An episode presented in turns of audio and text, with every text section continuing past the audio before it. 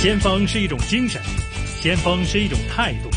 新紫金广场，新新港人的先锋，新港人的先锋。主持杨紫金。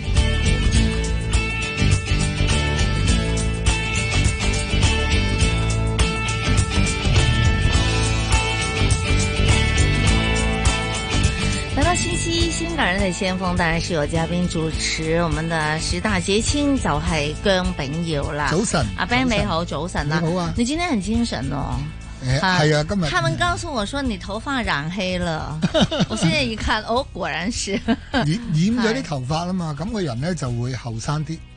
其實都唔係㗎，我覺得滿頭花髮都幾好㗎，即但係係好睇有落智慧嘅感覺啊，知唔知啊？誒，即係如果睇下邊個人啦，如果你係先生咁樣咧，佢就會即係好穩好重。好驚有黑頭髮㗎。係啊，咁係啊但係因為我自己咧，如果太多白頭髮咧，好似好蒼老嘅。係咪啊？係啊那个心苍老冇辦法噶啦。但今天我們的嘉賓呢，就是那種很有智慧的感覺，嗯他有一點花白吓、係啦花花地、白白地吓，係咁啊，同大家介紹下啦，好有智慧嘅嘉賓嚟到我哋嘅直播室啦，就係第一胎。第一太平戴維斯董事總經理袁志光先生，Peter 你好啊，早晨你好，你好啊，Peter。係啊，係咁啊，頭先阿 Ben 就首首先話佢佢好後生，佢話自己好蒼老嗯喎吓咁蒼老點解咧？ 阿 Peter 不如就臨時加插個問題啊，你會唔會睇一個心會好蒼老啊？公司做嘢做到好蒼老啊咁樣噶？我諗絕對唔會咯，我諗係啊心境同埋個身體可以分開嘅。嗯咁身體呢，就即係隨住年齡啦，咁真係會慢慢成熟啦，唔好話係蒼老啦。即係咁殘但啦係嗰個啊心呢，我諗啊只要一個人真係成日都想進步呢，我係諗永遠都後生咯。嗯。哇，犀利真係噶，即係好似例如咧，阿 Peter 咧就喺誒、嗯戴維斯做咗成三十年啦，係咪？係啊，差唔多。係啊，三十年有啲人會做做下咧，就覺得咦好厭啊、好悶啊、好蒼老啊、好勞啊、好做咗好煩啊咁樣嘅。你有冇呢種感覺㗎？冇啊，因為我諗呢卅年都好有挑戰噶係，特別係我哋地產啦。嗱，嗯我喺嗯，其實我就八八年入行嘅，九零年就入啊第一太平戴維斯啦。嗯，咁啊嗰陣時入去啊做僆仔啦，都幾有挑戰㗎。係嗱，九零年嗰陣時就啱啱六四過咗冇耐啦，咁其實整個經濟都差嘅。嗯咁基本上都啊冇咩人投資啊，好多人搞移民啊。咁但係呢，冇耐呢，我記得九一年呢就波斯灣戰爭啊。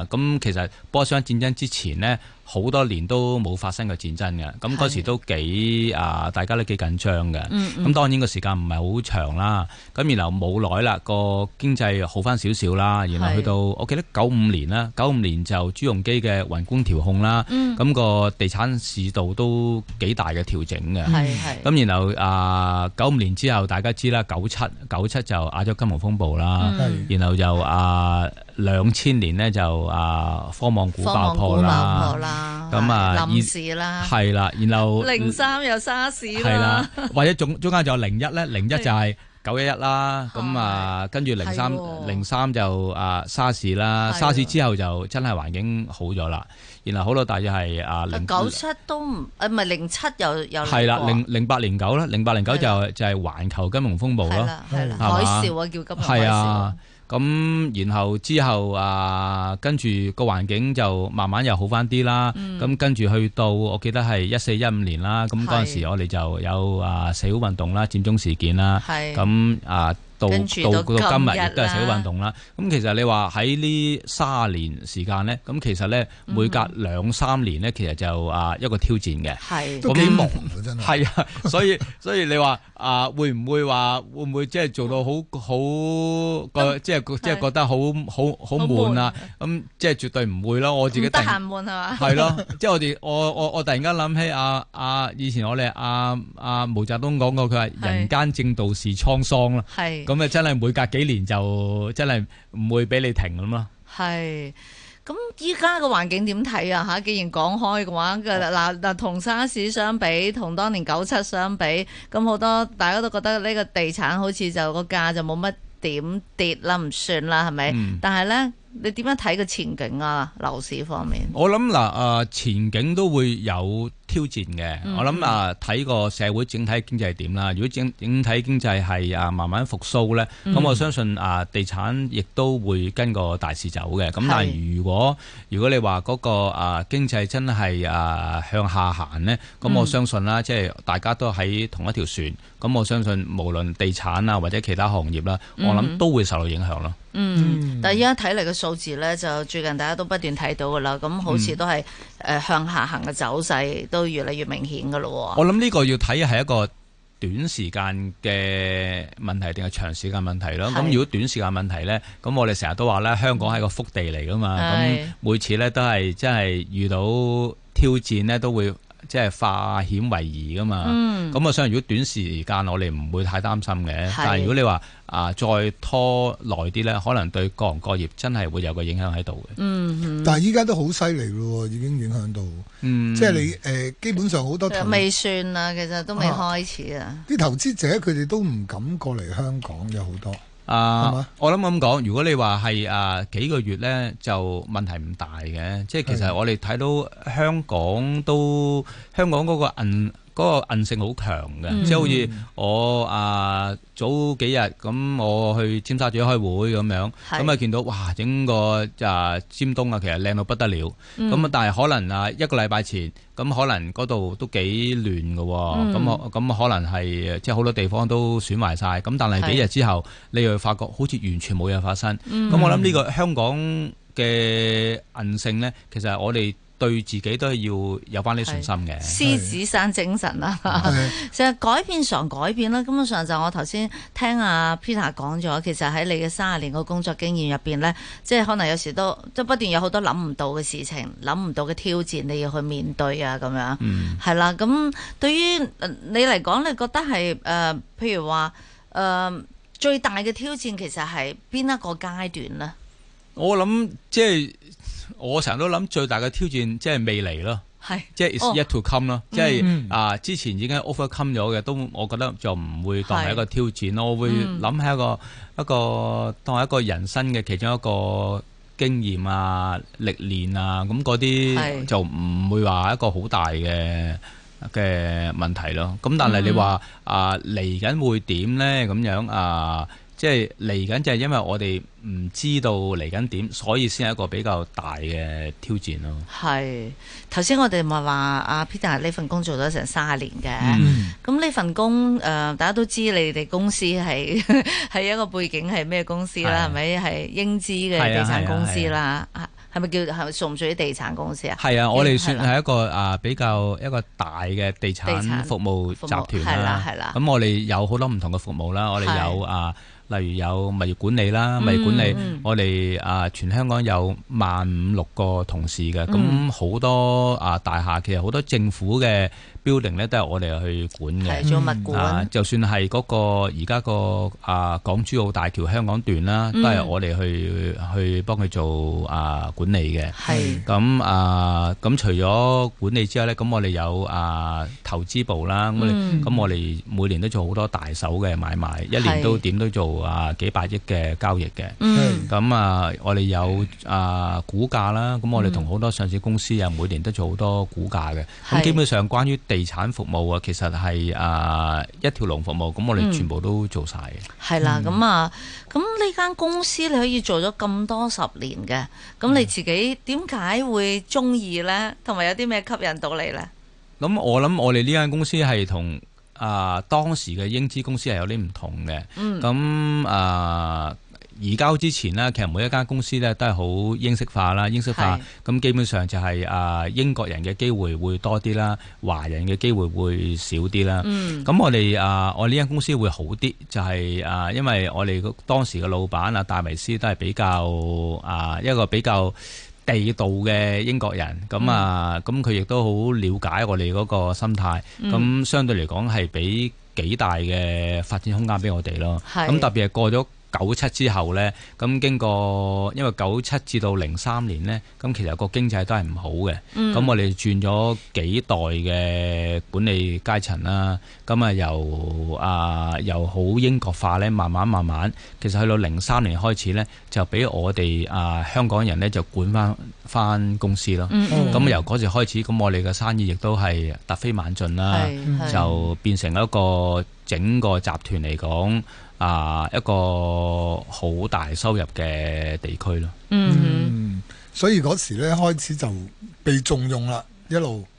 咁變咗咧，慢慢慢慢晉升機會多咗，係令到你留低嘅嘅嘅意欲係咪大咗咧？係咪咁咧？我諗應該咁講咯，呢間公司嗯係啊係由我哋大家一齊去做好佢咯，啊係咁而唔係話我哋好被動咁啊聽上邊啊俾個 order 我哋去做，啊而係係我哋都有份大家一齊諗啊點樣可以做好啲呢？咁樣。嗯係咁而啊，我哋總公司，我哋英國總公司俾我哋嘅自由度都好大，咁基嗯本上亦都其實唔干涉我哋做啲咩嘅。咁你而家同總公司係咩關係？你哋而家嗯總公司佢通常佢啊每年就嚟一兩次咯，咁通常啊聖誕節佢都會飛過嚟同我哋啊開 party join join 我哋個 annual dinner 噶，咁專登係飛過嚟，第二日就飛翻走，咁都算即係面都俾足我 哋㗎。 係咁使唔使每年都要交多，即係要上即係上繳啊啊？咁我哋因為我咁我都 咁我哋都係即係 under 英國上市公司嘅， 係咁我哋啊即係每年我哋嘅生意都會喺嗰個年報嗰度反映咯係嗯。咁我啊哋香港佔嘅比重亦都真係相當大嘅。係嗯 有冇試過咧計算錯誤，即係或立或者係誒、呃收購錯誤，令到公司蝕咗一筆錢咁樣？有冇試嗱，過我呢諗啲情係況咁講啊，其實喺啊九七年之前呢，嗯以前係英國人做管理嗰陣時咧，佢哋做好多收購嘅。嗯咁嗰陣時啊，結果啦，好多 turnout 出嚟呢，嗯都係一個失敗嘅收場啦。咁我哋就係、啊，從中我哋得到教訓，就話喂，如果係我哋做任何嘅收購，係應該就係喺翻自己本行嗰度去發展咯。係啊，一定係同地產有關，即係而唔係啊，即係離開本業咯。嗯咁、其實我哋自此之後啊，我哋印象中都唔係話做過咩好大嘅收購，反而呢，我哋自己就我哋叫 organic growth，即係我哋喺自己本身嘅生意嗰度做大做強。係咁啊出嚟嘅效果可能呢，就其實比收購仲好，因為收購呢，你牽涉唔同公司嘅文化，嗯咁、有時真係未必夾到嘅。咁、但係自己做大做強。啊！出嚟嘅效果係啊，起碼你有嗰個文化嗰、個即係一啊一一體化咯。係。嗯我見你哋公司咧，其實都周不時都需要人才嘅嚇，都希望咧可以有充滿創意啊、有包容啊等等嘅人才嘅。嗯因為我都想去睇下有冇啲咩工 咧可以揾啊。 係啊，咁誒，呃咁、其實作為一間地產公司、地產管理公司啦，咁樣嚇，即係即係有包括好多地產服務公司。係啊，係啊。係啊，點解會需要一啲有創意又成個人才嘅啦？其實我哋覺得呢，嗯啊，每個行業呢，你係想繼續行呢，一定要年青化嘅。嗯啊，雖然你話我哋啲啊年紀大嘅同事可能啊憑過往嘅經驗啊業績係好成功，但係要不斷加入啲新嘅元素咯。係咁所以我哋喺其實過往呢段時間呢，係其實每年都請好多新人，每年都請好多年青人。嗯係咁年青人呢，就啊，佢俾咗好多新嘅 input 俾我哋嘅。嗯嗯即係就算佢經驗可能冇我哋咁豐富，但係佢有啲例如喺啊 IT 方面啊，嗯或者個 presentation 方面啊，咁有啲係比我哋優勝嘅，特別係掌握啲新嘅嗰啲啊媒介嘅工具啊、IT 嗯嘅工具啊，咁佢哋做得相當好嘅。咁、我哋覺得要有一個 combination 啦，係即係一個我哋嘅經驗，再配搭翻佢哋年青。可能係比較有創意嘅思維，嗯咁先啊一加一先等於三咯。嗯，咁佢哋咧有冇一啲咧係即係一路做落去咧，係你睇到哇做十幾廿年都唔願走嘅，好似你咁嘅咧？哦，其實我哋公司好多嘅，嗯咁啊、我哋公司係好多做咗好長時間嘅。嗯咁我諗點解呢？就係、我哋嗰個文化啦，係啊，我哋個文化係唔係好講嗰、個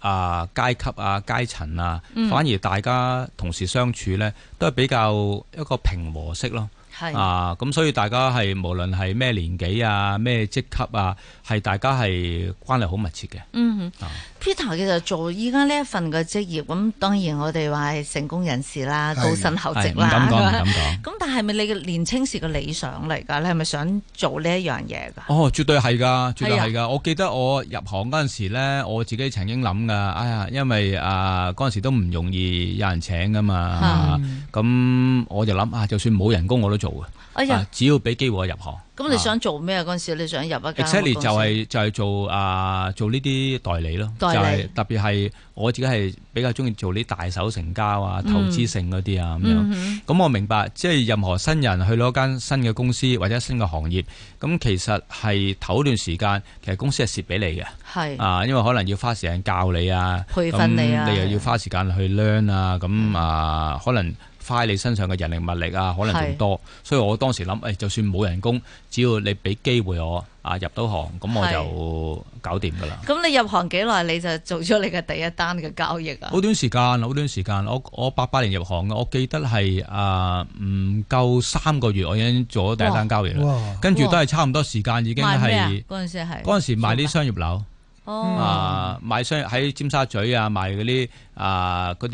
啲啊一個個單位啊，一層層嗰啲商業樓啊咁樣。嗯嗯咁我記得啊，好短時間，三四個月，我已經可以帶啲新同事啦，已經。係啊，哇係啊哇，好犀利喎！係咯，你有你有準備，你係避而去㗎，定係啊嗯。定係因其為即快係手我諗係係啊其實睇你個決心咯。如果你係真係想喺嗰行嗰度啊成功嘅，嗯咁哼你會好投入咯。嗯啊嗯嗯難唔難㗎？嗯，我覺得就唔難啊因為啦，但佢係成功咗啊嘛， 梗係覺得唔但係難咁有講有但啲人第一單好難先開到頭㗎，係咪？但係咧就我做咗咁多年咧，我睇翻嚟咧就係係啊太過聰明嘅人咧係反而成功嘅機會唔大咯。咦反而點講咧？因為聰明嘅人咧通常咧就係恃於佢嘅小聰明，好係多時咧就啊例如走精面啊、係懶啊、嗯啊冇咁搏殺啊咁樣。係咁我計得太多係咯，咁我哋呢啲比較唔係咁聰明嘅咧，反而咧，即係人哋做八個鐘，我做十個鐘，人哋做五日，我做個七日，咁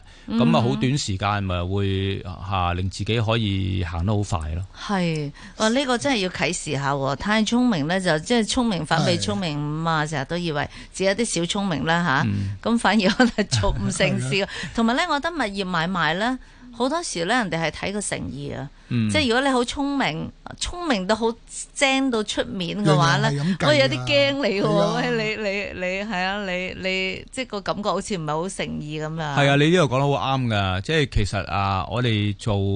地產代理啊、地產顧問嗯啊，其實我諗冇嘢緊要過誠信咯。係，啊，所謂誠信就係自己講出嚟嘅嘢係咪可以 deliver 到，係咪可以交到功課。 OK，咁啊，好、多咧就順口開河，咁講係完就冇件事咯。咁好但係我哋覺得就唔係應該咁樣咯。好，今日訪問第一太平戴維斯董事總經理袁志光。